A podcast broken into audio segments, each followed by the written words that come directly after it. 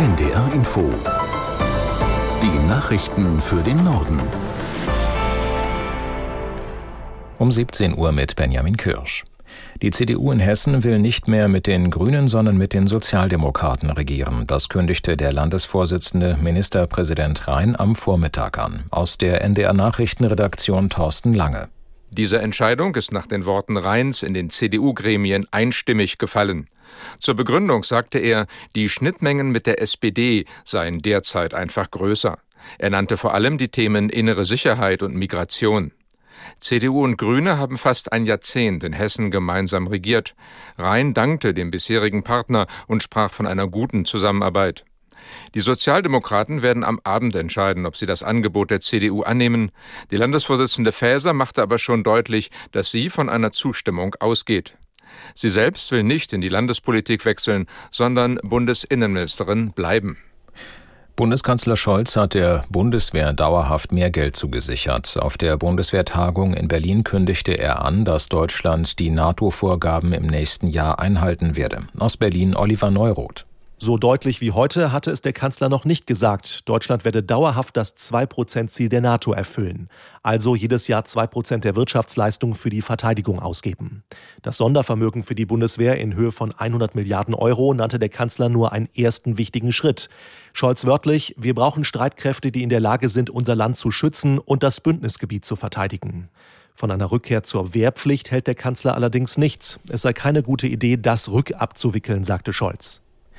Bundesaußenministerin Baerbock hat eine neue Nahostreise begonnen. Erste Station sind die Vereinigten Arabischen Emirate. In den Gesprächen mit ihrem Amtskollegen Al-Nahyan dürfte es um die Freilassung der Geiseln in den Händen der Hamas, die humanitäre Lage im Gazastreifen sowie eine Nachkriegsordnung gehen. Baerbock appellierte an alle Beteiligten, an der Verwirklichung einer Zwei-Staaten-Lösung, also eines eigenständigen Palästinenserstaates, zu arbeiten. Baerbock wird auch Saudi-Arabien und Israel aufsuchen. Die Justizminister der Länder wollen antisemitische Straftaten mit aller Konsequenz verfolgen und Gesetze gegebenenfalls anpassen. Zum Abschluss ihrer Herbsttagung in Berlin betonten sie, die Bekämpfung jedweden Antisemitismus bleibe ein dauerhaftes und sehr wichtiges Anliegen.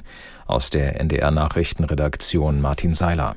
In einer gemeinsamen Erklärung heißt es, der freiheitliche Rechtsstaat werde nicht hinnehmen, wenn auf der Straße oder im digitalen Raum der Terror der Hamas gefeiert werde.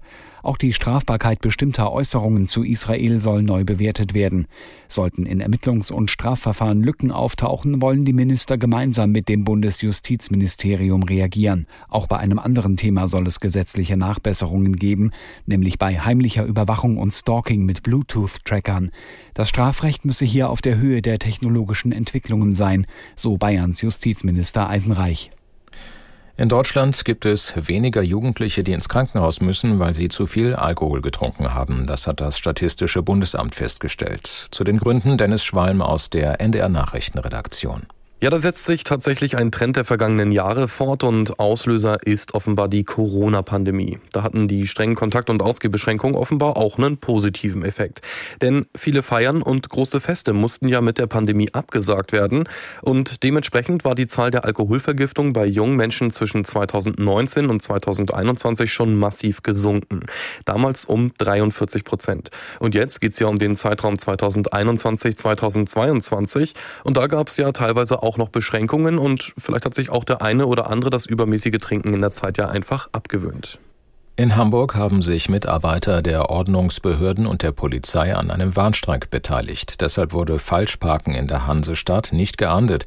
Es ergingen weniger Genehmigungen für Schwertransporte. Etwa 1000 Beschäftigte wiesen auf einer Kundgebung auf die Bedeutung eines funktionierenden öffentlichen Dienstes hin. Derzeit laufen Tarifverhandlungen für die Beschäftigten der Länder. Der frühere Fußballtrainer Diethelm Ferner ist tot. Wie Zweitligist Schalke 04 mitteilte, starb er am vergangenen Dienstag im Alter von 82 Jahren. Mit Ferner an der Seitenlinie gelang Schalke 1984 die Rückkehr in die Bundesliga. Während seiner Trainerlaufbahn war er auch beim FC St. Pauli und bei Hannover 96 tätig. Das waren die Nachrichten.